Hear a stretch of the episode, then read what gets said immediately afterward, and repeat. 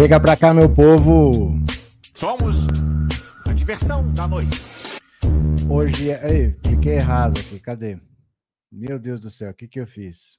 Opa, ah, não, tá certo. Hoje é domingo, 19 de novembro de 2023. Não sei, me atrapalhei aqui. Ah, tá errado, sim, ó. Aqui, pronto. Hoje é 19 de novembro de 2023, domingo. Vamos chegando para conversar. As eleições na Argentina já se encerraram, as urnas já fecharam e ninguém sabe o que, que vai acontecer.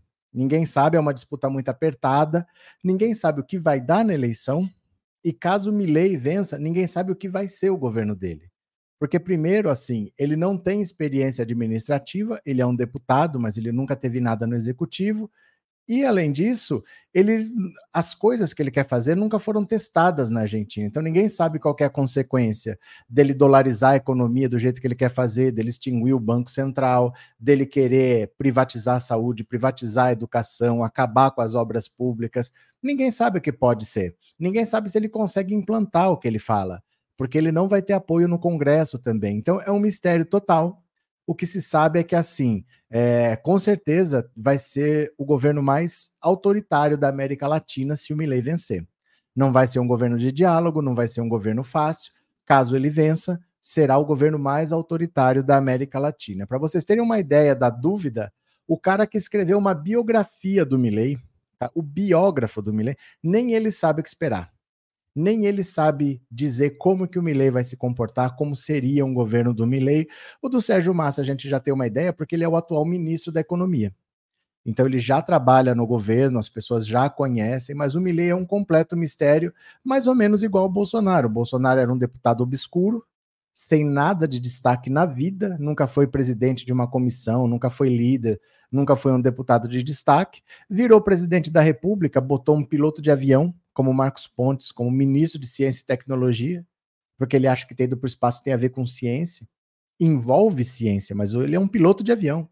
Ele foi lá de turista, virou ministro de Ciência e Tecnologia, colocou um militar para cuidar do, do, do, Ministério da Saúde, colocou um estrangeiro no Ministério da Educação. Então foi uma loucura o que o Brasil fez aqui.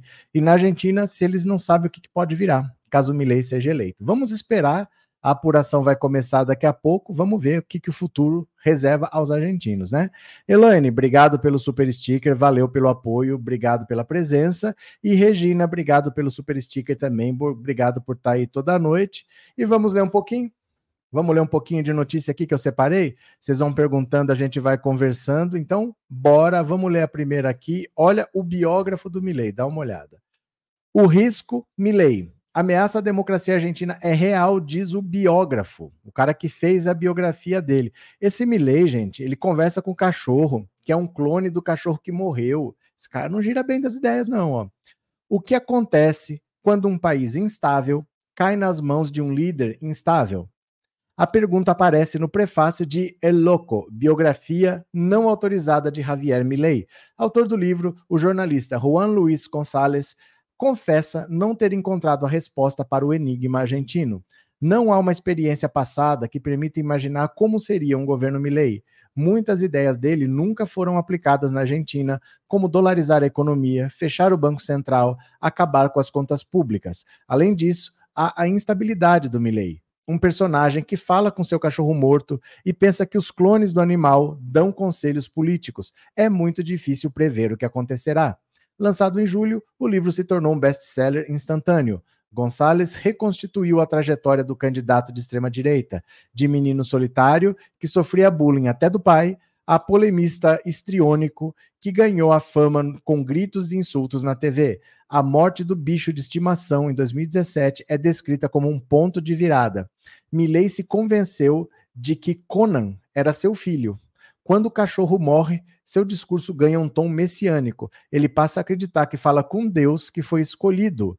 Isso chama atenção porque Milley se diz libertário. Em tese, não deveria usar uma retórica tão religiosa. Não é a única contradição do deputado de primeiro mandato que, que pode chegar hoje à Casa Rosada apesar de vociferar contra a política internacional, que rotula de casta, Milley contou com a ajuda até de peronistas para fundar o seu partido. Ao conquistar a vaga no segundo turno, ele se aliou aos dois líderes da direita tradicional, Maurício Macri, que chamava de covarde e repugnante, e a terceira colocada, Patrícia Bullrich, que taxou de montoneira assassina. Na política internacional, a retórica agressiva permanece. Milley se refere a Lula como comunista e afirma que, se eleito, não negociará com o presidente brasileiro. Ele também costuma hostilizar a China, segundo o maior destino das exportações argentinas. Alguns grupos políticos se definem por seus inimigos. Os inimigos dão, da nova direita são o comunismo, o feminismo, o progressismo e a esquerda em geral ele aponta outra semelhança com Donald Trump e Jair Bolsonaro, a tática de desacreditar o sistema eleitoral. Milley disseminou a tese de que só perde se houver fraude. Isso está levando a democracia argentina a uma situação inédita de tensão. No mês passado, o país vizinho celebrou 40 anos do fim da ditadura mais violenta do continente. O peronista Sérgio Massa, desgastado pela inflação galopante, repetiu o bordão: nunca mais. Milley é, preferiu questionar as estimativas que apontam 30 mil desaparecidos políticos. Sua vice, Victoria Villarruel, disse na quarta-feira que a Argentina só conseguirá sair da crise com uma tirania. Para o biógrafo de Milley, o discurso da dupla representa um risco concreto que não deveria ser subestimado. A democracia já está ameaçada na Argentina. O perigo é real, adverte Gonçalves. Vamos ver o que, que vai dar, vamos ver o que, que vira essa palhaçada aí. O que eu digo para vocês é o seguinte: no Brasil não adiantou avisar. O povo foi lá, votou com o fígado, elegeu o Bolsonaro. Porque se ele for ladrão, eu vou lá e tiro ninguém tirou, né? Vamos ver o que, que a Argentina vai fazer. Se eleger esse cara aí, que se virem. Se eles escolherem esse caminho, ninguém pode fazer nada. Não basta avisar, não adiantou ter o exemplo do Brasil, se eles quiserem fazer isso, que sejam felizes, né? Não torço pelo, pela, pelo infortúnio de ninguém.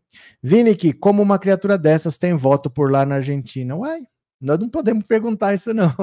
Nós não temos muita moral para perguntar nada. Abraço, viu? É, Dionísia, o cachorrinho não pode nem descansar em paz. Ele clonou o cachorro. Ele clonou o cachorro. O cachorro atual dele é um clone do cachorro que morreu. Tânia, obrigado pelo super sticker, Tânia. Valeu, viu? Obrigado por colaborar. Uh, Carlos, boa noite. Eu acho que, assim como no Brasil, os argentinos que possuem cérebro não irão votar em Milley. Só espero que na Argentina a maioria do povo tenha cérebro como aqui no Brasil. Você fala como aqui no Brasil, como se o Bolsonaro não tivesse sido eleito, né? Você fala que no Brasil a maioria tem cérebro como se o Bolsonaro não tivesse sido eleito. Mas foi, né? Bolsonaro não era para ter nenhum voto. Bolsonaro sempre foi racista, sempre foi homofóbico, sempre foi machista. Só que muita gente é. O que ele fala ecoa no coração de muita gente, isso não pode ser desprezado. O brasileiro é muito violento, é muito agressivo, é muito racista, é muito homofóbico, é muito machista. O que, que a gente vai fazer, né? O que, que a gente vai fazer?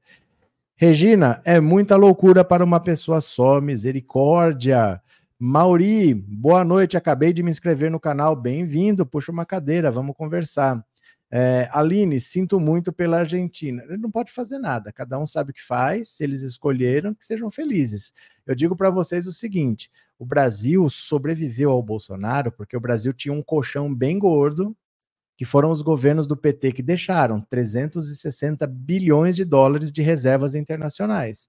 Nunca o Brasil na história teve esse colchão. Em 14 anos, isso foi construído.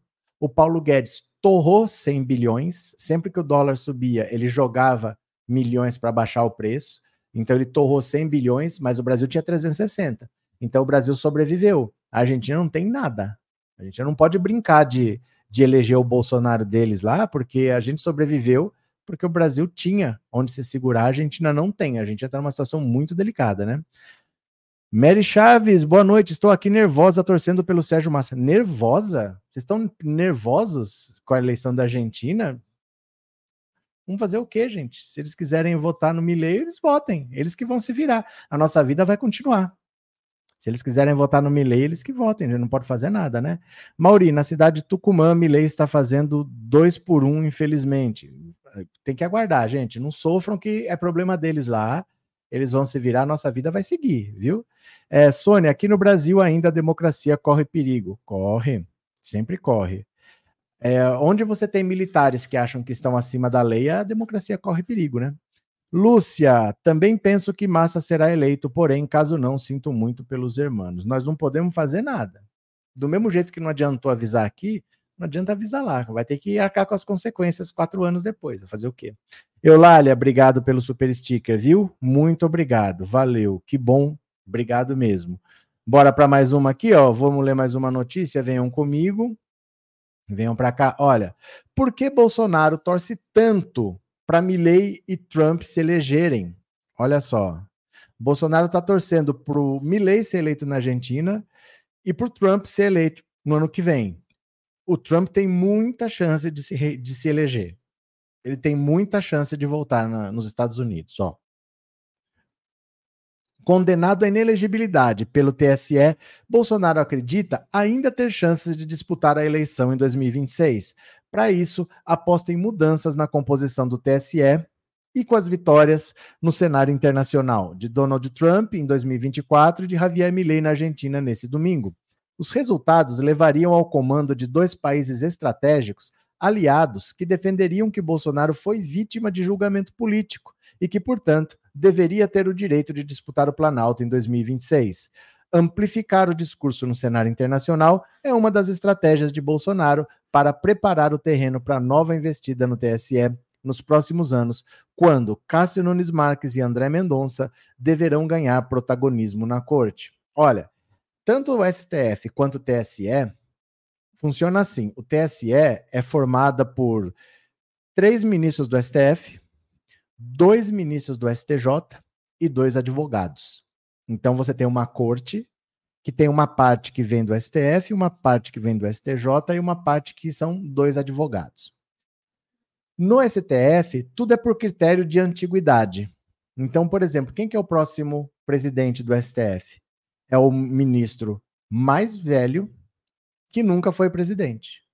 Então, por exemplo, vamos dizer que se tem dois, ó, Cássio hoje, Cássio Nunes Marques nunca foi presidente, André Mendonça nunca foi presidente, o Zanin nunca foi presidente e o Lula vai indicar mais um que nunca foi presidente, né? Se dos que já estavam lá, por exemplo, Faquin nunca foi presidente, quem mais que está lá que nunca foi presidente? Eu não vou lembrar de cabeça. Provavelmente o Faquin deve ser o mais velho que nunca foi presidente. Aí ele é o próximo. O vice dele é o outro presidente. É tudo por idade, entendeu? No TSE, nas próximas eleições, quem vai dar na presidência vai ser Cássio Nunes Marques, com André Mendonça de vice. O que, que, vocês acham disso? Depois, vai ter uma hora que o presidente do STF vai ser Cássio Nunes Marques. E vai ter uma hora que o presidente do STF vai ser André Mendonça. Isso vai acontecer. Então ele está falando ali que caso esses dois fiquem presidente e vice do TSE, que ele consiga reverter alguma coisa lá. Não consegue. Não consegue porque tem alguma coisa que se chama trânsito em julgado. Depois que uma decisão transita em julgado, ela é definitiva, ela não pode mais ser modificada. O que eles podem fazer, por exemplo, vamos dizer, ah, vão querer mudar a lei para que não sei o quê. Aí você precisa ter acordo com, com a Câmara, com o Senado, tem que o STF aceitar, dizer que não é inconstitucional. É uma manobra complexa, não é uma coisa prática. Olha, ele chegou lá, ele vai alterar. Ah, o Cássio Nunes Marques vai dizer que agora o Bolsonaro pode disputar a eleição. Se fosse assim, ninguém estava preso cumprindo pena. Era só chegar alguém lá que fosse seu amigo e revogava a sua sentença. Não é assim. Vocês entendem? Não é assim. Ele está condenado, é uma condenação que é definitiva e hoje ele é ficha suja, ele não pode disputar. Eles podem mudar a lei da ficha limpa, tudo pode acontecer, mas são coisas muito complicadas de fazer na prática, porque esse pessoal todo, eles quiseram explodir um aeroporto em Brasília, eles quiseram matar pessoas. Não é uma questão simplesmente política. Não é uma questão assim, olha, esse político deve disputar a eleição ou não. O Bolsonaro é um cara que comandou pessoas que queriam matar os outros colocar o Bolsonaro andando por aí sem sofrer nenhuma consequência é falar, gente, vocês tentaram explodir? Não explodiu? Tenta de novo, porque aí ó, não deu nada, tá todo mundo solto. Faz aí, tenta, mata a gente. Explode o aeroporto de Brasília na véspera do Natal, faz o que quiser, joga ônibus do viaduto que não dá nada. Então, achar que vão deixar o Bolsonaro de boa é uma hipótese perigosa para os ministros. Para os ministros é perigoso isso. A segurança deles está em risco. O Xandão anda tomando tapa na Itália. E eles vão tentar fazer alguma coisa contra esses meses. Vão tentar entrar, alguém vai tentar entrar armado para fazer alguma coisa. Se eles souberem que eles vão ser presos, eles não fazem, mas se eles acharem que vai ficar por isso mesmo, eles fazem. Então é muito difícil você imaginar que simplesmente vão, ah, deixa para lá, porque não é na minha casa que eles vão invadir, eles vão invadir o STF. Porque, ó, é sonho, é sonho antigo. É sonho antigo. Se ficar por isso mesmo, se o Bolsonaro ficar por aí, eles fazem. Então, Bolsonaro tem que estar preso não só inelegível, ele tem que estar preso. Por isso que o Lula está escolhendo com calma, o PGR está escolhendo com calma o ministro que ele vai indicar, porque ele sabe que ele precisa prender essa galera, não basta estar inelegível, né? É, Vantuil, o problema não está no candidato, e sim no eleitor que está doente. Com tantos exemplos, o eleitor não enxerga o resultado, será sempre sombrio. Não é isso. Não é isso, Vantuil.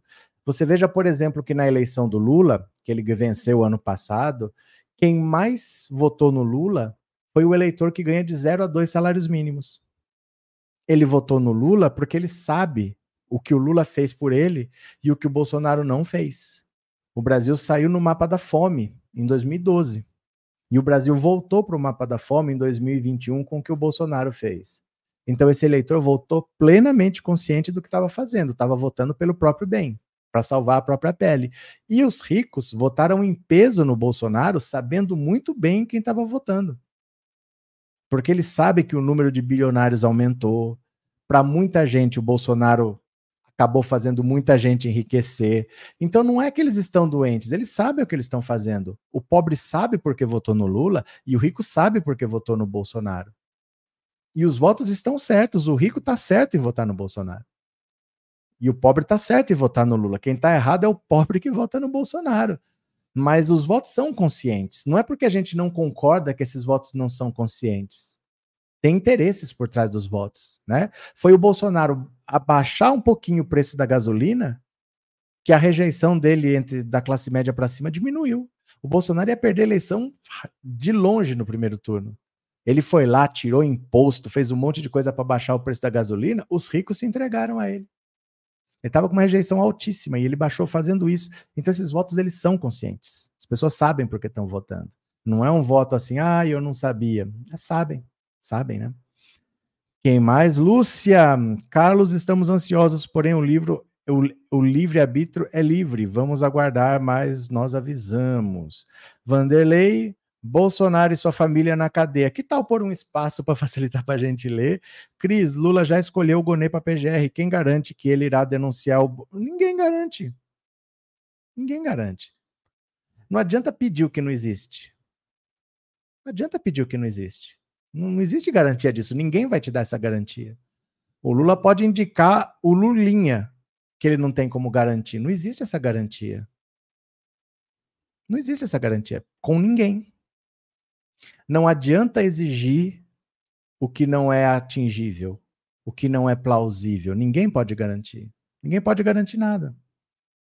Não adianta querer uma garantia que não existe. E ponto. A vida é assim, né? Viver é correr riscos.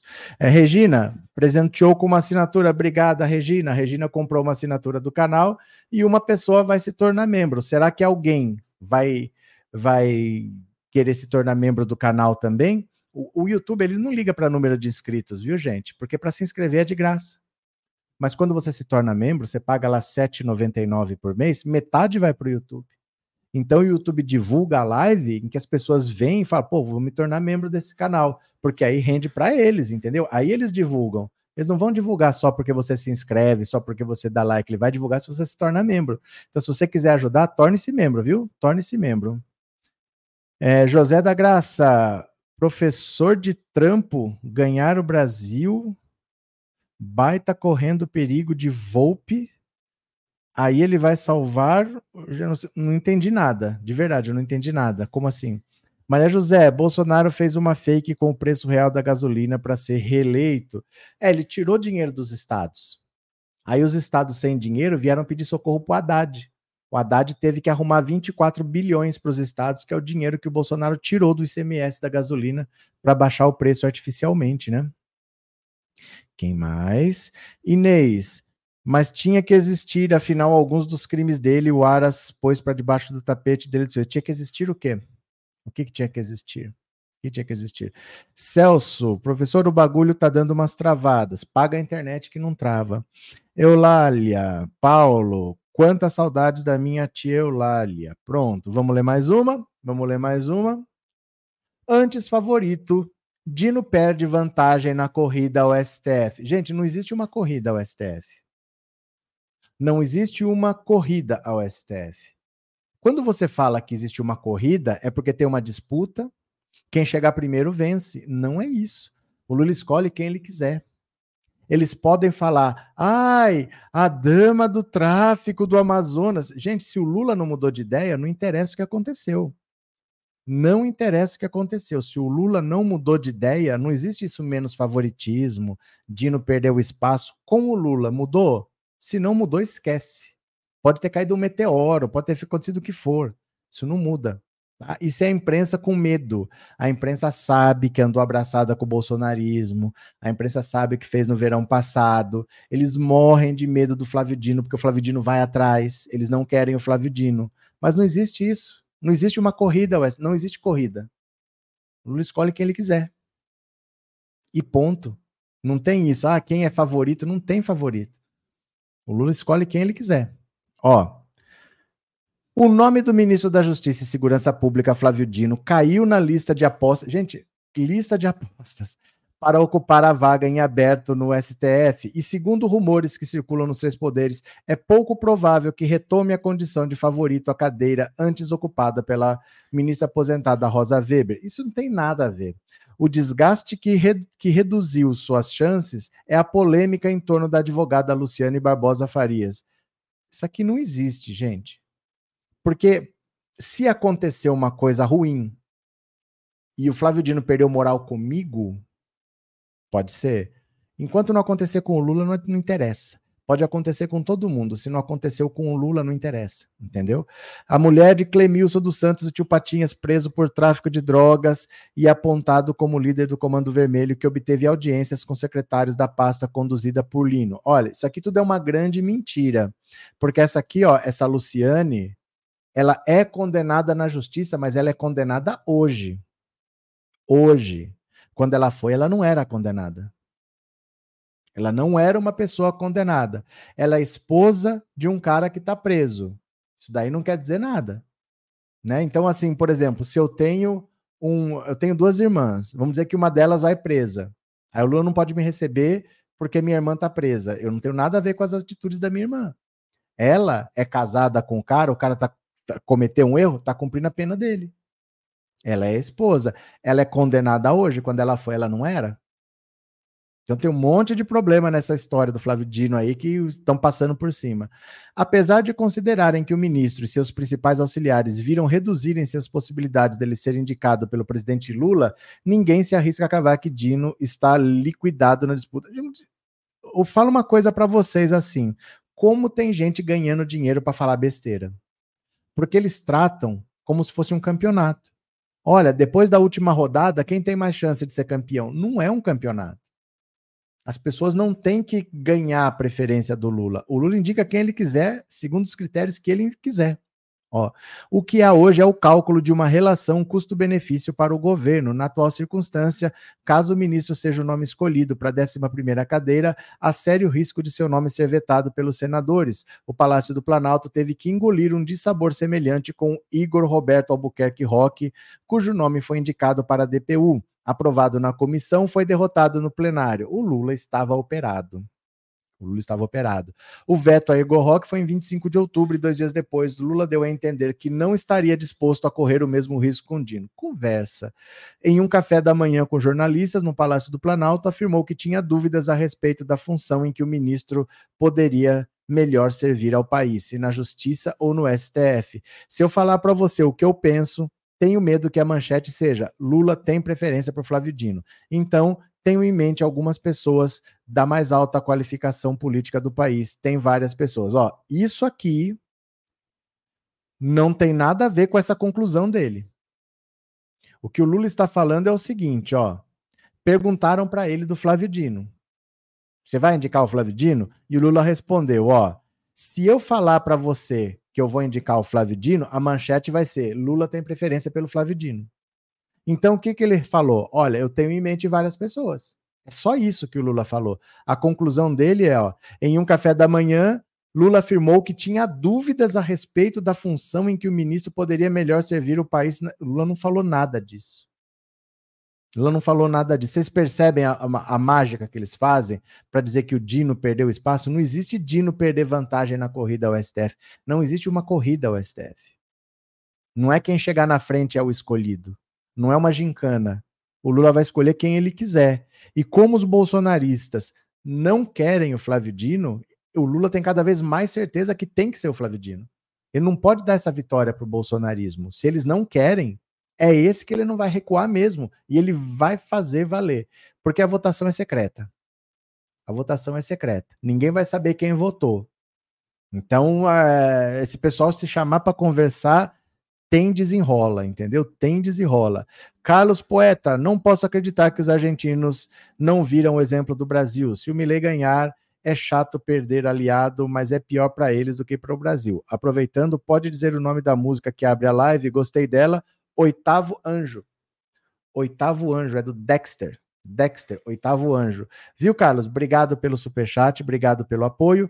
Mas assim, olha, é que não existe isso de olhar o exemplo para votar. Sabe? Porque assim, por exemplo, às vezes o pessoal fala: olha, a Hungria, o Viktor Orbán tá forte, isso pode fortalecer a extrema-direita no mundo. Ninguém foi votar aqui pensando o que aconteceu na Hungria. Sabe? Então, apesar de você ter uma situação no Brasil que foi triste para nós, mas o argentino ele está naquela situação assim, a inflação lá está em 140% ao ano. O Massa é o ministro da Economia. É ele que é o responsável por essa hiperinflação. Eles querem mudança e vão votar para presidente. No ministro da Economia, que levou o país a 140, o Brasil está com 3% de inflação ao ano. Nós chegamos a ter deflação em alguns meses, aí menos 0,0 alguma coisa. Dois países vizinhos, um tem 3, o outro tem 140. Então é difícil, às vezes, o cara que não quer votar no Milley, mas ele fala, como é que eu vou votar no Sérgio Massa? Porque o cara é o ministro da Economia. E o que tem de pior nesse país é a economia. Eu quero mudança e vou votar no Sérgio Massa? Então, menos eles estão pensando no que o Bolsonaro fez, eles estão vendo a situação deles lá, que eles querem mudar.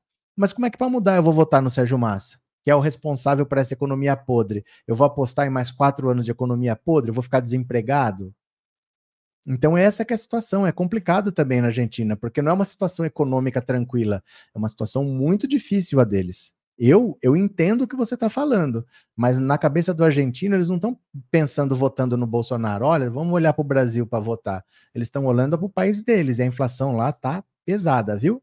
Obrigado, viu, Carlos? Obrigado pelo apoio, obrigado pelo superchat, obrigado pelas palavras. Valeu.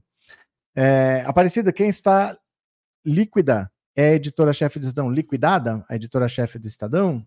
Pois é, Paulo. Realmente é complicado. Yuri, o Milley vai resolver um, um louco que fala com cachorro morto. Não estou dizendo isso. Eu não disse isso em momento nenhum. O que eu estou dizendo é, pro argentino, eles estão vendo duas situações complicadas, mas ele tem que escolher. E muita gente fala: dane-se, bote fogo, que nem fizeram aqui no Brasil. Dane-se, bote fogo, vou votar nesse cara aí. E outros estão falando, mas o que tem de pior nesse país é a economia. Como é que eu vou votar no ministro da Economia? Eu nunca entendi por que, que eles lançaram para presidente o ministro da Economia. Eu falei, vocês querem dar o país para o Milley? Porque vocês estão falando que esse país, que o povo reclama tanto da economia, que eles vão votar no ministro da Economia, eu nunca entendi a escolha do ministro da Economia como candidato à presidência da República. Vocês querem dar o país para o Milley, porque não é possível que vocês estão escolhendo esse cara. Vai ter uma rejeição altíssima. Vamos ver o que, que vai dar. Vamos ver, vamos esperar, né? É, Luísa, concordo que o Lula tem sim que indicar o Dino, se não fizer isso, é dar muita sopa pro Bozo. Ele não vai fazer. Ele não vai mudar de ideia por causa de fake news, gente. O Lula não, não se informa pelo zap zap da tia Lilica. Ele não tá ligando pro que aconteceu. Isso daí, fiquem tranquilos quanto a isso. Se ele não indicar, é porque ele não quis. É por algum outro motivo. Não porque ele ficou com medo de não aprovar. É porque ele não quis. E aí ele tem os motivos dele. Mas eu acho que ele vai indicar sim. Antônio, o Pig voltou a bater forte por o medo do Dino, Dali Dino, sapeca sem dó. Não, isso daí nunca vai mudar. Isso nunca vai mudar. Essa paulada é sempre Não, nem acho que vai ser diferente. Nunca a imprensa vai ser amiga do Lula, porque a imprensa defende o interesse não é do povo, é de quem tem dinheiro, né? Onofre, membro por 29 meses. Obrigado pelo apoio, viu, Onofre? Obrigado por estar sempre aí. Obrigado pelo apoio, viu? Muito obrigado, Edson. O Massa falou que vai o Banco Central para a esquerda tomar conta. Não entendi a frase, Edson. Acho que faltou alguma coisa aí. Eliane, faz sentido a Argentina colocar Massa como candidato? Tá bom, mas não tem que falar para mim, não. Eu, eu não importo, eu sou brasileiro. Para mim, ó, eles façam o que eles quiserem lá. Eles que se virem, entendeu? Só que essa confusão tá acontecendo por causa disso, porque muita gente que quer mudança, eu voto em qualquer candidato que mude. E aí ele olha, o candidato a presidente é o ministro da Economia, e ele tá votando no Milei. O que a gente vai fazer, né? É, Luiz Antônio, professor Lula precisa nomear um novo PGR. Ele sabe. Ele sabe.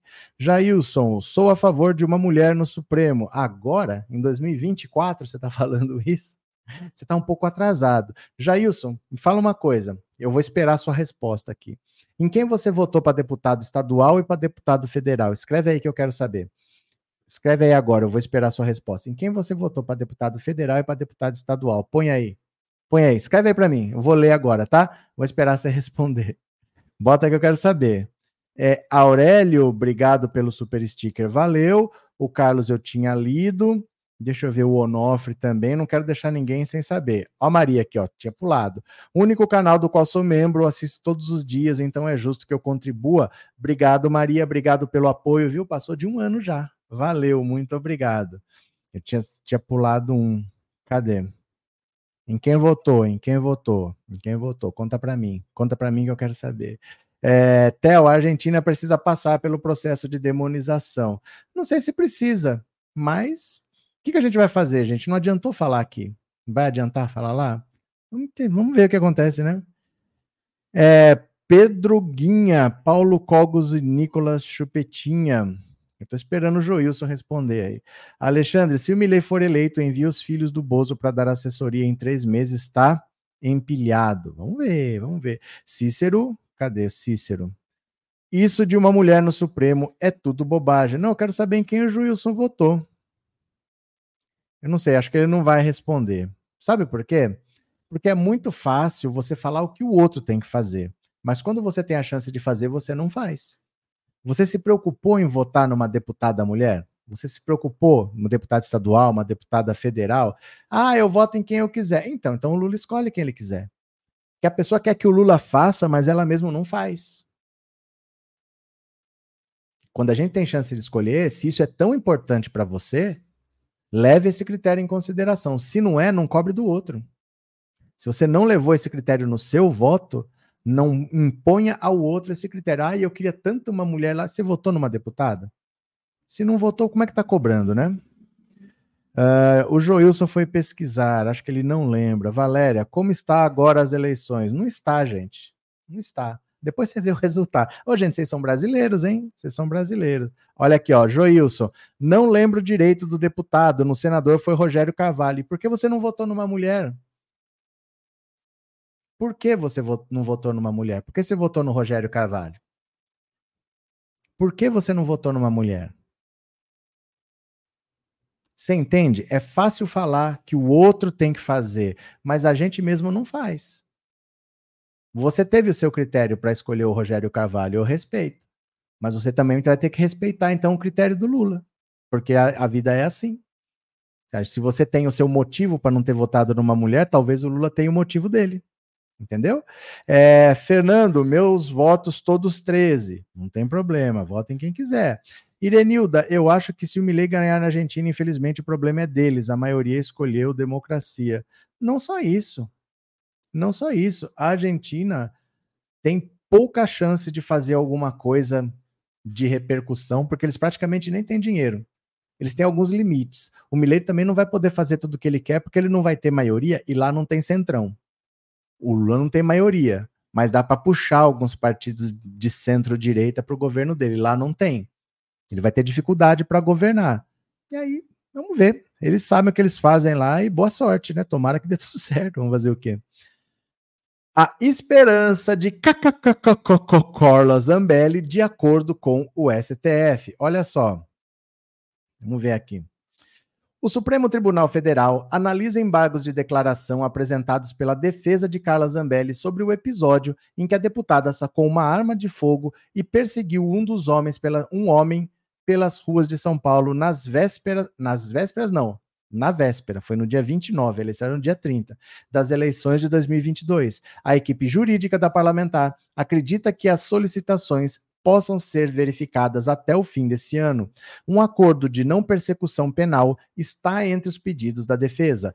Para o advogado de Zambelli, Daniel Bialski, o caso se trata, no máximo, de exercício arbitrário das próprias funções, o que poderia desencadear um acordo para acabar com o processo. No entanto, a PGR precisa se manifestar se há interesse em contar com a contribuição da deputada para selar o acordo. Analisados os embargos de declaração, o caso deve avançar com a intimação de testemunhas para depoimentos. A esperança dela é o seguinte: que não vejam esse crime como grave. Fala, ah, isso aí é uma besteira, não foi nada muito sério, não. Isso aqui é crime leve. Então vamos fazer um acordo para encerrar o caso. Isso não vai para julgamento, vamos fazer um acordo. Primeiro, assim, esse é o menor dos problemas da Carla Zambelli. A Carla Zambelli, ela contratou um bandido condenado, o hacker. O cara estava de tornozeleira eletrônica. Ele não podia sair de Araraquara. Então, para não ficar registrado de, que ele saiu, ele não foi para Brasília de avião, porque no avião tem que dar o nome. Ele foi de carro. Lá em Brasília, ela pediu para ele invadir o sistema do CNJ, pediu para invadir a urna eletrônica, pediu para invadir as contas pessoais do Moraes, pediu para ele emitir um mandado de prisão no nome do Alexandre de Moraes. Ela está toda envolvida nessa trama do golpe. A Carla Zambelli, esse daqui é o menor dos problemas. Mesmo que ela conseguisse simplesmente que isso aqui ficasse para lá, a vida dela não fica mais fácil por causa disso. Mas é muito difícil que ela consiga. É muito difícil porque ela já tentou alegar que ela tinha direito a estar com a arma porque ela tem porte de arma, que era função parlamentar, que ela precisa de segurança, e nada disso foi aceito. Nada disso até agora foi aceito. Então, o caso dela está muito difícil de ser relevado, deve ir realmente para julgamento. Isso aqui não é só exercício arbitrário da função, isso aqui é crime de ameaça, tem vários crimes aqui, e não vai ficar por isso mesmo assim. Muito difícil. Mesmo se acontecer, é o pior dos problemas dela. No caso do golpe, ela está enterrada até a orelha e ela sabe. Duvido que fique por isso mesmo. Nada que ela fez até agora deu certo. Nada que ela não conseguiu nenhum avanço de jeito nenhum. Orlando, cada um com seu problema. Argentina que se vire. Celso, eu votei na Glaze aqui no Paraná. Lúcia, Orlando Terra também dou zero, mas nós avisamos o que aconteceu. Fofinha, vai Milei para o manicômio. Eduardo, Lula deve ter um acordo secreto com os bodes, por isso outro bode na PGR. O que quer dizer isso? Um acordo secreto com os bodes, Eduardo Cunha. O que quer dizer isso? Por isso outro bode na. O que quer dizer bode? Não entendi. Ô, gente, facilitem para eu entender. Não falem em enigmas. Eu não sei o que, que é isso. Lula deve ter um acordo com os bodes, por isso outro bode. Né? Que isso quer dizer, Eduardo? Explica para mim. Obrigado pelo superchat. Mas eu não falo isso zombando, não. Eu não entendi mesmo. O que, que é um acordo com os bodes, outro bode? O que isso quer dizer? Maria José, tem uma mulher aqui no Piauí para deputado federal. Ela botou a suplente, aí a suplente dela aí foi ser conselheira no céu. tá certo. Rosa, tanto Benedita como Verônica foram eleitas viva. HPD, se o Dino tivesse lá na PGR, ele tinha botado a fita dessa mulher. O Dino nunca estaria na PGR porque ele não é procurador. Ele não é do Ministério Público, não é possível ele estar na PGR. Alice, a equipe do Milley disse que houve irregularidades e fraude nas eleições, já vi isso em algum lugar. E não adiantou. O Trump falou isso nos Estados Unidos, não adiantou. O Bolsonaro falou isso no Brasil, não adiantou. E ele está falando lá, não vai adiantar, né? É, Raimundo, se o lobisomem ganhar na Argentina, não dura seis meses. Dura. Bolsonaro durou quatro anos. Dura. Bolsonaro durou quatro anos, não durou? Cadê? É, Paulo Silva, boa noite. Aqui no Ceará, eu votei para Luiziane Lins para federal. Pronto, olha aí. Pronto, continuemos, continuemos, continuemos. Bora para mais uma. Daiane dos Santos, ainda acham que não existem pessoas negras no Rio Grande do Sul, diz Daiana dos Santos. Ó, lembra da atleta? Caminhando com certa dificuldade de salto alto ao lado do viaduto para ser fotografada em frente ao mural em sua homenagem, Daiane dos Santos vê se repetir uma cena comum. Funcionários de uma clínica interrompem o trabalho e saem do prédio efusivamente para fazer uma foto com a ex-ginasta. Dizem que o brasileiro tem memória curta. Comigo não tem sido curta, não. Espero poder retribuir o carinho. Natural de Porto Alegre, Daiane agora se. Se está reproduzida em 50 metros de altura na empena cega. O que, que é empena cega? Do edifício da Fecomércio, no centro histórico da cidade. A pintura é de autoria do artista Kelvin Kubik e faz parte do legado deste ano para a cidade da virada sustentável. A escolha por homenagear Daiane se deu pelo aniversário de seu primeiro título mundial na ginástica artística em Anaheim, nos Estados Unidos, em 2003. Olha o painel lá atrás, ó. Olha o painel lá atrás. É, Daiane acha curioso e até um pouco irônico que seja a sua face escolhida para estar ali. Entre tantos atletas que já passaram por essa cidade, é a minha cara estampada no mural. Uma mulher periférica, negra, de um estado em que muita gente até hoje acha que não existem pessoas negras. Não é feriado estadual no Rio Grande do Sul, o Dia da Consciência Negra, que é amanhã.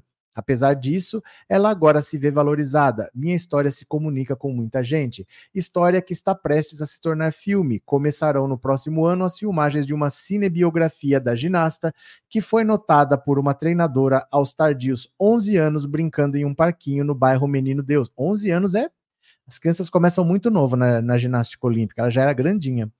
Em um ano, passou a integrar a equipe do tradicional Grêmio Náutico União em três a disputar competições pela seleção brasileira. A pintura de Daiane será avistada por todos que chegarem a Porto Alegre pelo viaduto da Conceição, principal acesso à cidade para quem chega do interior e do litoral gaúcho. Em alguns meses, a própria ex-ginasta passará por ali de mala e cuia, como os gaúchos se referem à mudança em definitivo. Distante do Rio Grande do Sul desde 2001, quando se mudou para Curitiba, depois para São Paulo, Daiane está se preparando para voltar a viver em Porto Alegre. Ela já escolheu uma casa no bairro Tristeza, na bucólica Zona Sul, próximo ao Lago Guaíba e ao restante da família. Corintiana foi intimada a escolher também um time entre Grêmio e Inter e optou pelo Colorado para fazer campanha ao pai. Mais perto de casa, pretende também se aproximar de patrocinadores gaúchos e expandir para o sul o projeto Brasileirinhos, que incentiva a prática de ginástica para crianças e funciona em dois bairros paulistanos, Paraisópolis e Aricanduva. Ela também atua como embaixadora da ONU Mulheres. Olha, são muito raras essas homenagens para atletas, para jogador de futebol, nem tanto. Então, fora do futebol é muito raro. Para mulher, mais ainda para negro mais ainda, e para negro no Rio Grande do Sul nem se fala. Então, cada bobagem que parece que não é nada demais, mas quando você analisa o contexto, é muito importante, porque outras pessoas vão se olhar e vão se espelhar, falar: olha só, ela conseguiu. Ela foi campeã mundial, ela saiu da pobreza aqui, ela batalhou, ela teve apoio e ela chegou lá. Então é possível, é importante que as pessoas olhem e falem: caramba, dá para fazer. Né? Se só tivesse atletas é, americanos, alemães, ingleses conseguindo, você nem tenta. Mas como tem uma brasileira estampada lá, periférica, preta, vira exemplo para muita gente e a gente só espera que esse resultado seja reproduzido muito mais vezes, né?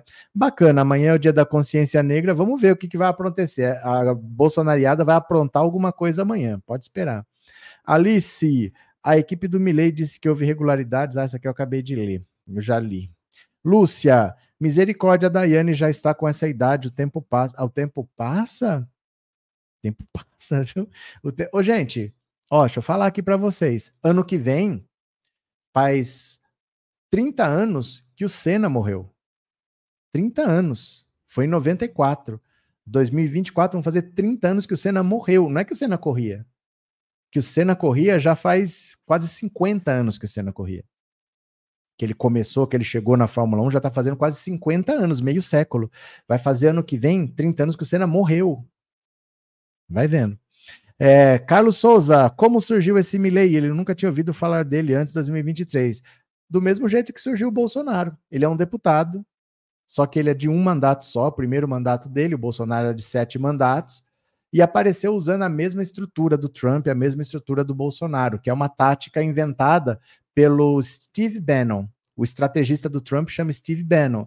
E ele que usou essa, estra essa estratégia de extrema direita de você disseminar fake news, de você radicalizar, de você buscar um eleitorado que não entenda de política para cativar, de você fanatizar as pessoas. Tudo isso não é aleatório.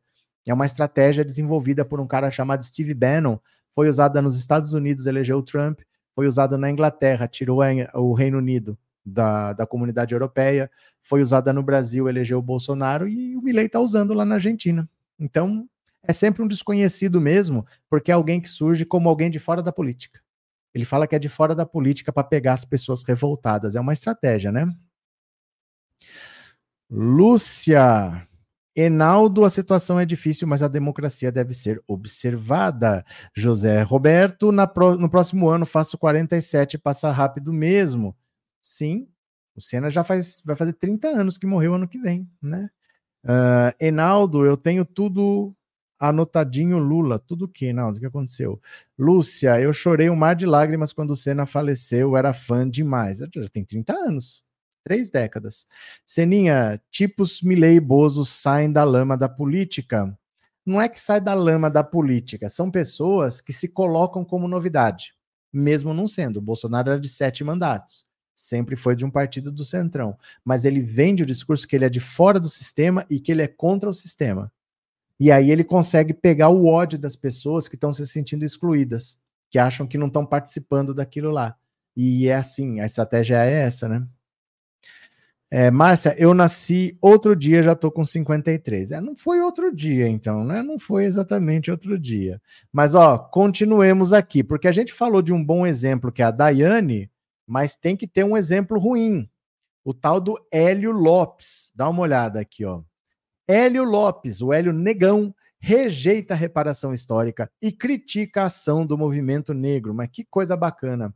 O deputado Hélio Lopes já adotou nas urnas o sobrenome Negão e Bolsonaro, emprestado pelo ex-presidente. Mas é ao Barbosa, Hélio Fernando Barbosa Lopes, que o militar reformado recorre para explicar suas origens. Esse nome Barbosa, minha mãe diz que é a origem dos meus antepassados que residiam, moravam e trabalhavam na fazenda dos Barbosa. Para trabalhar na fazenda, e ter essa história, com certeza foram escravos, mas não aprofundei. É até um alerta bom para começar a pesquisa. Eita. Para ele, carregar os sobrenomes dos que escravizaram seus antepassados é apenas parte da história, assim como os horrores da escravidão. O deputado bolsonarista rejeita a criação de políticas públicas voltadas para a reparação histórica dos descendentes dessa população, exigida pelo movimento negro e seus apoiadores em razão dos mais de 300 anos de exploração de africanos e seus descendentes no país. O que aconteceu não tem como mudar. Ai, meu Deus. Mas essa reparação eu acho que é falha, diz ele, contrário às políticas afirmativas adotadas nas últimas décadas, mas favorável às cotas sociais. É lógico, as pessoas são a favor de cotas sociais. O brasileiro não é contra cotas, o brasileiro é contra ajudar preto, inclusive o Hélio Negão. Eles são a favor de cotas, eles não são a favor de ajudar negro. Hélio Lopes é nascido e criado no Morro do Tempero, em Queimados, na Baixada Fluminense, filho de uma empregada doméstica e de um pedreiro. Ele conta que começou a trabalhar aos 10 anos recolhendo restos de alimentos no bairro para dar aos porcos criados pela tia. Lembra também da luta muito grande para estudar. Eu estudava de segunda a segunda.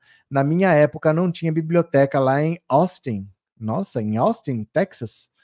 É, eu pegava o trem em Austin, bairro de Nova Iguaçu, na Baixada Fluminense, e fui a, ia até Japeri, também na Baixada, dentro de um trem estudando. Ia para Central, estação no centro do Rio, ia para Santa Cruz, Japeri. Assim eu fazia. Chegava em casa tarde da noite, saltava na estação e ia andando. Chegava em casa, subia o morro e ainda ia estudar.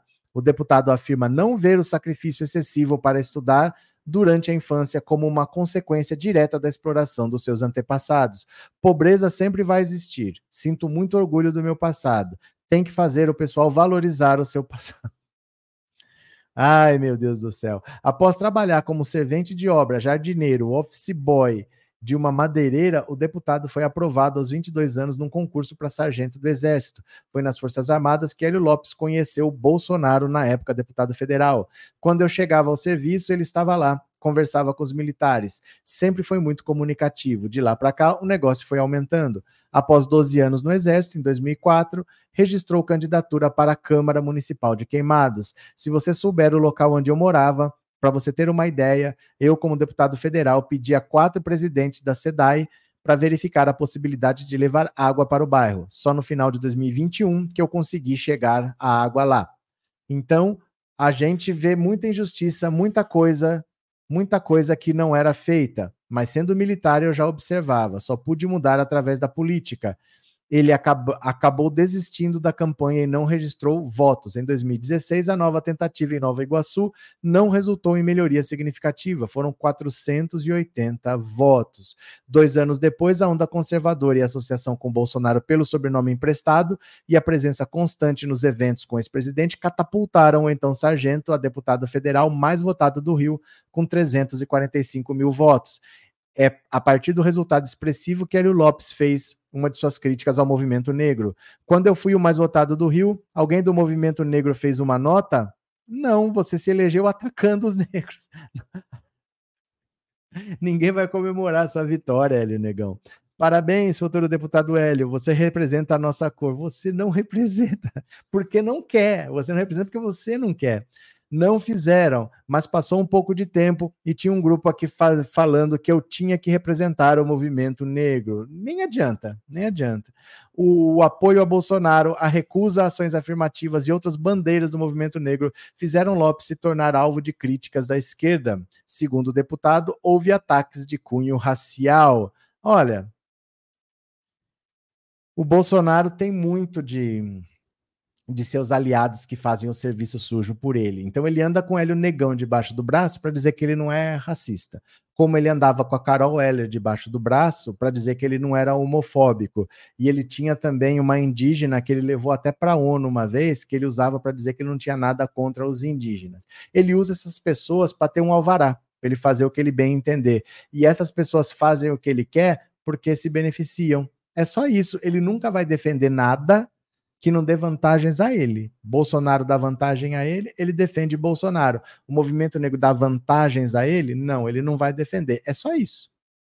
É só isso, né? Basicamente é isso. Ele só olha o próprio umbigo. Eu quero é me dar bem.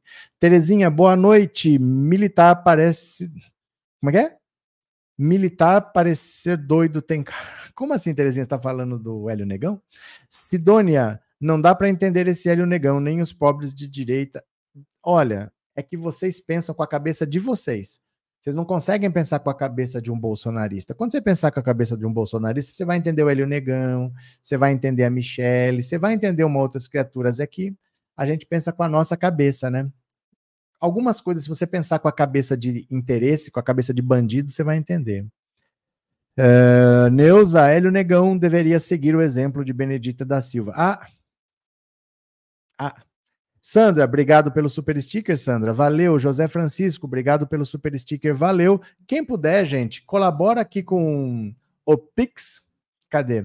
Quem puder, colabora aqui com o Pix, ó, 14997790615.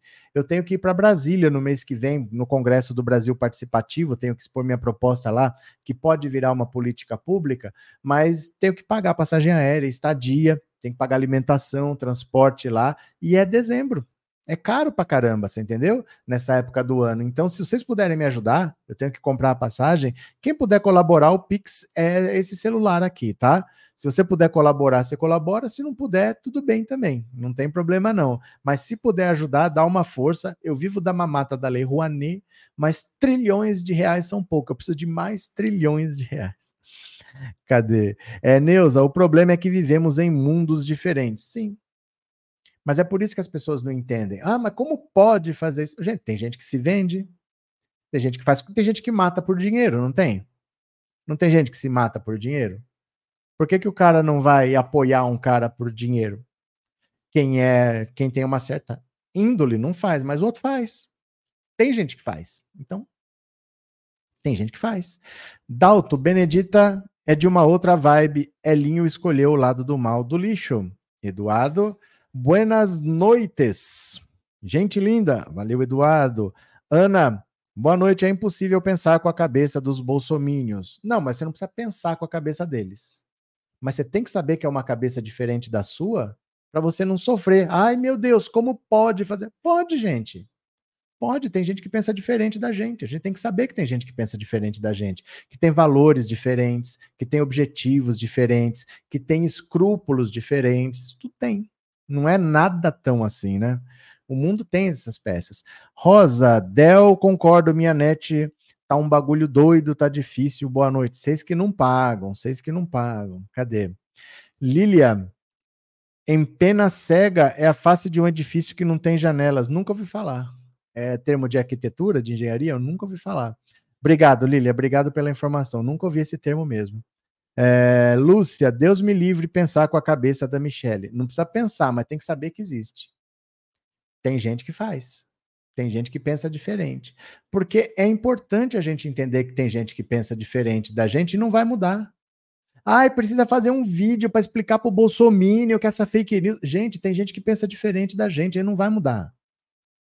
Ele não vai gostar do Lula. Ele não vai parar de atacar o Lula, porque tem gente que pensa diferente da gente.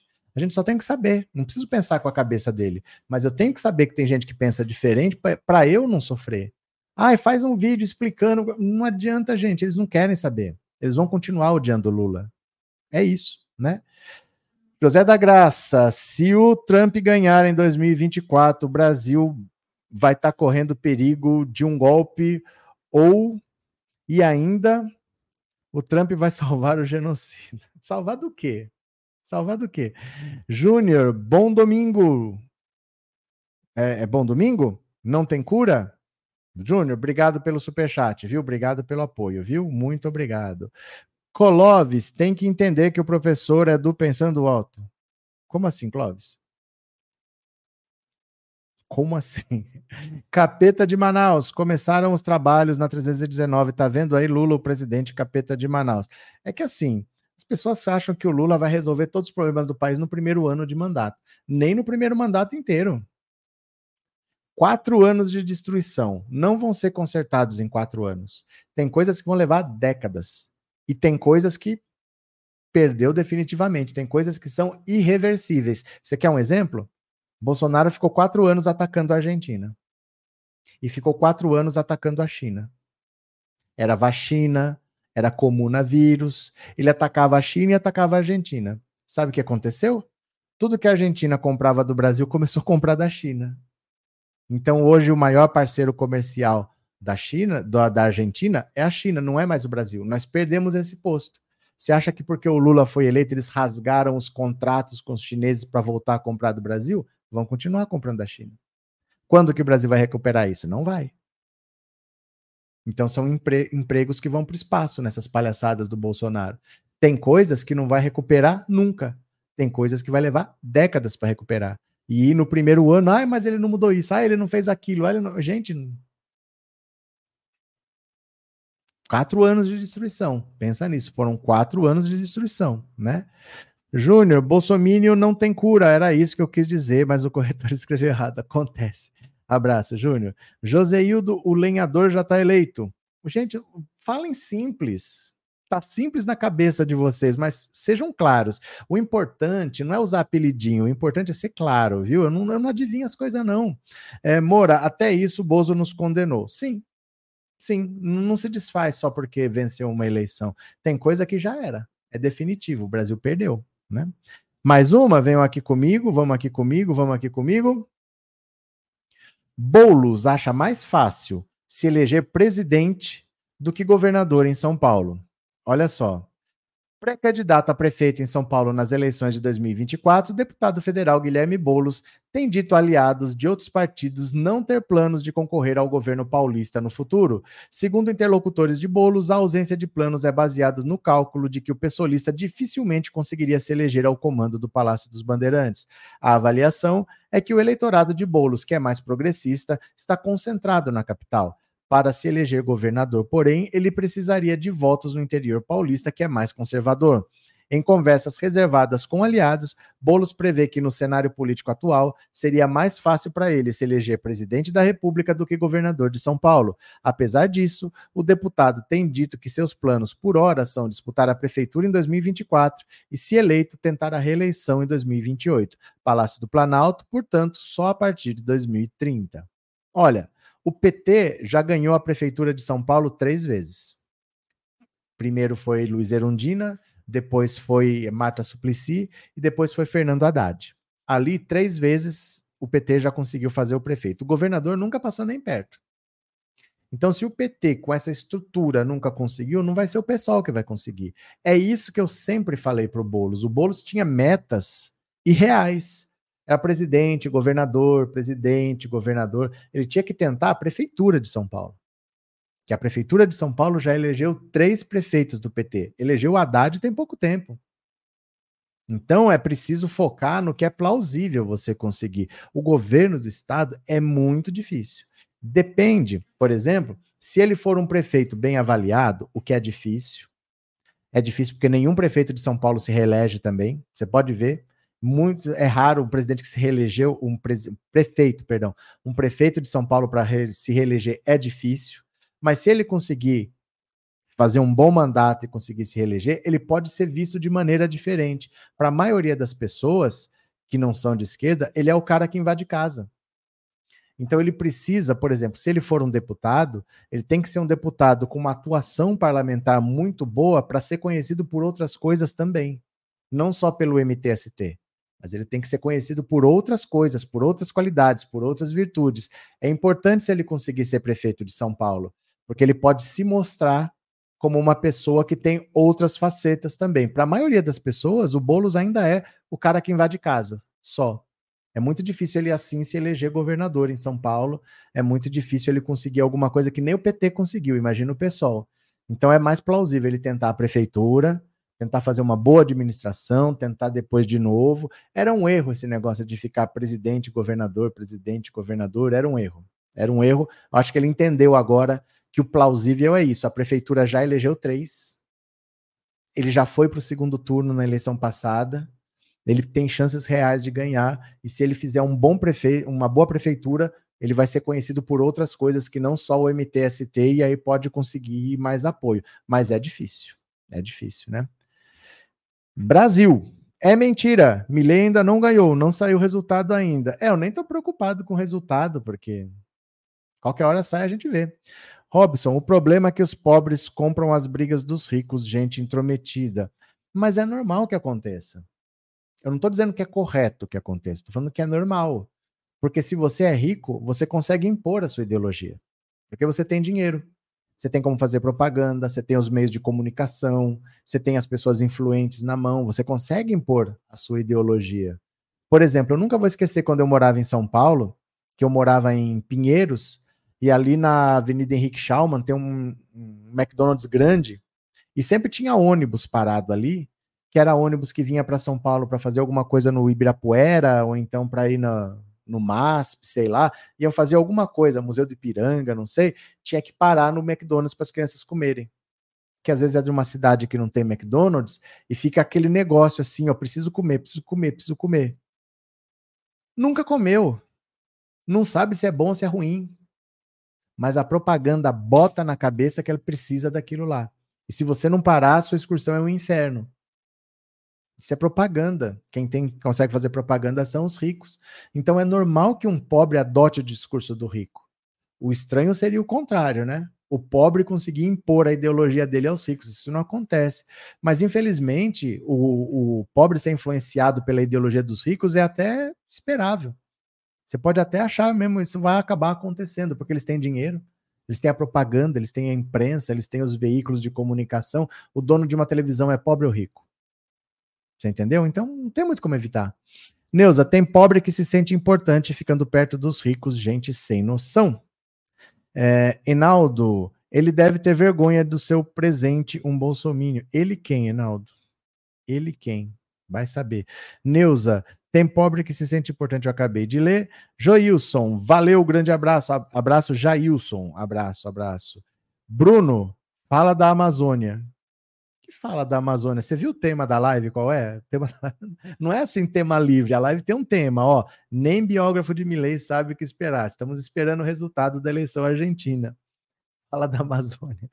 É por isso que eles odeiam a esquerda. Eles quem? Gente, vocês não podem usar sujeito oculto, assim, sujeito determinado. Eles, eles, eles quem? Eles quem odeiam a esquerda. Continuemos, continuemos para mais um aqui, ó. Fux solicita explicações de Tarcísio sobre a lei que anistiou multas na pandemia em benefício de Bolsonaro. Isso aqui vai acabar sendo derrubado, gente. Acabar sendo derrubado. O ministro do STF, Luiz Fux, determinou que o governador de, de São Paulo, Tarcísio de Freitas, preste esclarecimentos ao STF sobre a lei que consegue anistia fiscal a todos que foram multados no estado por descumprir medidas sanitárias impostas durante a pandemia.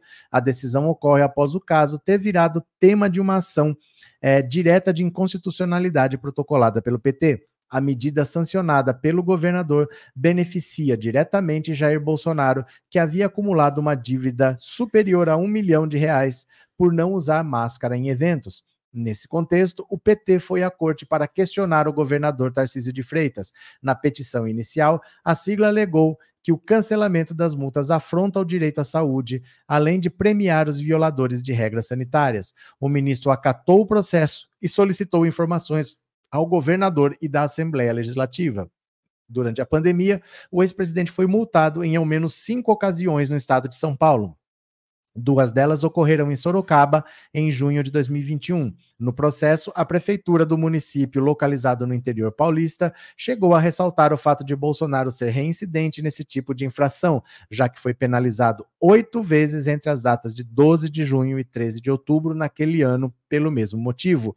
Além de Bolsonaro, seus aliados também tentavam reverter multas por infrações durante a pandemia. Eduardo Bolsonaro e Hélio Negão juntos somavam 160 mil reais em sanções no estado de São Paulo. Ambos os parlamentares haviam sido multados por não terem seguido os protocolos de segurança contra a Covid em eventos que ocorreram em 2021. O filho do ex-presidente não usou máscara em duas visitas à cidade de Eldorado e Iporanga. No caso do deputado mais conhecido como Hélio Negão, não ocorreu o uso do acessório em proteção de proteção na motociata Acelera para Cristo, na capital paulista, e na cerimônia de entrega de títulos de propriedade em Miracatu, em junho e outubro daquele ano, respectivamente. Como mostrou o Globo, o Estado promoveu cerca de 10 mil autuações, deixando de arrecadar 72 milhões de reais com a anistia, o que também é questionado pelo PT. Segundo a sigla, a renúncia desta arrecadação deveria ter sido acompanhada da estimativa de seu impacto orçamentário e financeiro, o que não teria sido realizado pela gestão paulista. Tarcísio de Freitas enviou a proposta à Lespe ainda em agosto, sob o argumento de que as penalidades aplicadas na pandemia sobrecarregam a administração com gerenciamento de processos administrativos e de cobrança de multas sem finalidade arrecadatória. Então, vamos suspender as multas do Detran, porque cobrar essas multas sobrecarrega o sistema. Né? Dá muito trabalho cobrar essas multas. Então, não vamos cobrar. Ai, que bonito. Deixa o pessoal andar a 180, porque cobrar as multas é, sobrecarrega o sistema. Faz sentido, né? Geraldo, as pessoas têm que entender que a extrema-direita tem terreno fértil no campo da estupidez, da imbecilidade. Geraldo, obrigado pelas palavras, obrigado pelo super chat. Valeu, viu, meu caro? Muito obrigado. Rodrigo, só o Milley é ruim ou Massa também é? Depende. Não é assim quem é bom ou quem é ruim. Não é isso. É você ter um cenário no país e cada argentino vai votar de acordo com o que ele acredita. Tem gente que quer mudança. Ele quer mudança não exatamente para o Milley, mas ele não quer como presidente o cara que é o ministro da Economia. Que a principal reclamação deles é o estado da economia. Eles estão com 140% de inflação ao ano.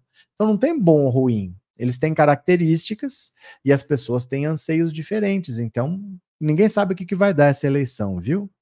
Quem mais está por aqui? Marli, Faz três anos que não entro num McDonald's. É, Amilcar, estão, estão es, escrutinados 80% dos votos. Infelizmente, o Milley vai à frente. Fiz o L, mas torço por Milley. Só assim a Argentina vai passar pelo que os brasileiros passaram. Isso quer dizer o quê? Isso quer dizer o quê, né? né? Robson, é, colocar um doido para mudar vai mudar muito. O que, que a gente pode fazer, né? Olha só, avante palestra. Coloca um hookzinho de foto. Esquerdinha, por que você liga o modo mudo para o Pantanal com a maior destruição da história? Desde quando vocês ligam para isso? Desde quando vocês ligam para isso? Porque nos quatro anos de Bolsonaro, que o Brasil inteiro pegava fogo, vocês falaram que não tinha problema. Desde quando vocês ligam para o Pantanal?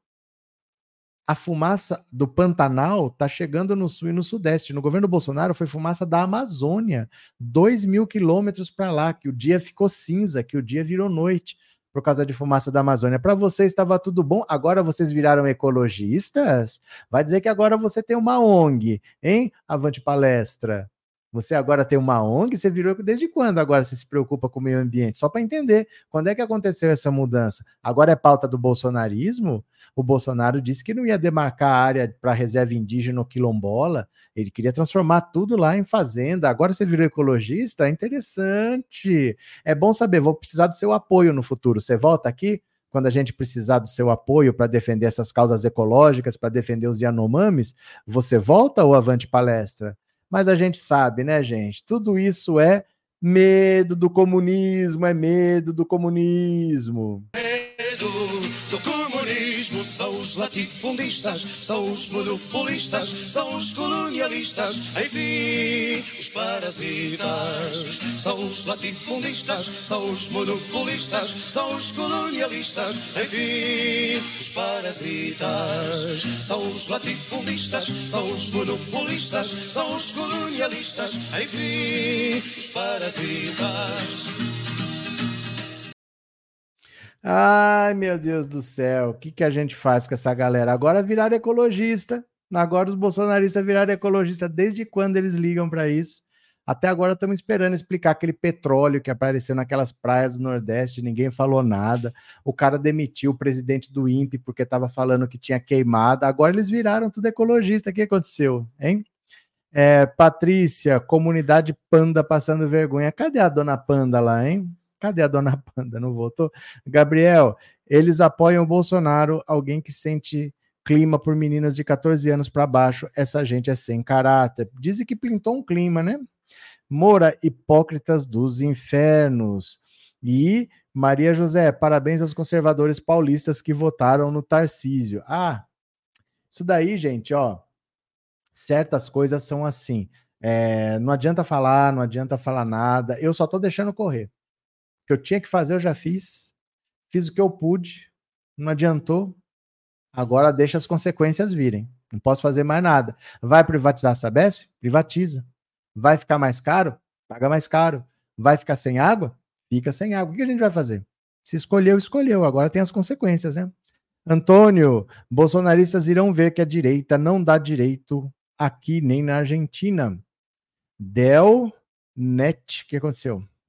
Tiago, saiu o PIB de 2021, o Sul e o Sudeste aumentaram a participação e o Nordeste diminuiu, será mera coincidência. Ainda tem nordestino que vota e apoia no Bozo.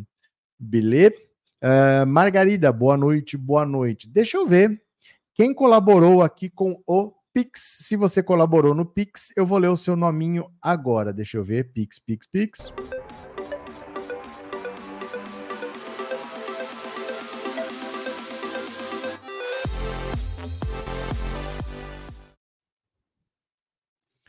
Pronto.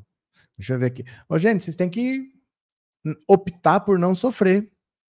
Porque na vida, às vezes, a gente opta por sofrer. Tem gente que tá nervoso com a eleição da Argentina. Se for desse jeito, ah, hoje vai ter eleição na Guatemala. Ah, hoje tem eleição na Mongólia. Problema deles, eles que vão ver lá. Depois a gente vê o que acontece aqui, né? João Bosco Feitosa, muito obrigado pela colaboração. Ernesto Souza, valeu, parceirão, muito obrigado. É, Maria Fátima Ramos, valeu, obrigado pelo apoio. Josué de Medeiros Paz, muito obrigado. É, Samanta Nogueira da Gama, valeu, Samanta, obrigado. Edmilson Santos, muito obrigado. Neuza Del Conte, muito obrigado. Rafael Bruno dos Santos, muito obrigado também. Obrigado a todo mundo que colaborou com o Pix. E pronto, amanhã tem mais. Vocês assistiram o 5 em 5? Eu fiz um vídeo hoje 5 em 5. Se vocês não assistiram, vocês assistam, senão vocês serão duramente repreendidos, hein? Tem que assistir todos os dias os 5 em 5. Meu povo, obrigado pela participação de vocês. Amanhã eu volto para a gente conversar mais um pouco. Vamos ver quanto dá o resultado dessa eleição. Mas, gente, não é para sofrer, pelo amor de Deus. Não é para sofrer, é só para ver o que acontece e boa sorte Argentina, eles que se virem lá. Valeu? Beijo, obrigado por tudo. Vamos acompanhar e eu já fui. Valeu, tchau, tchau, tchau. Beijo, beijo, beijo.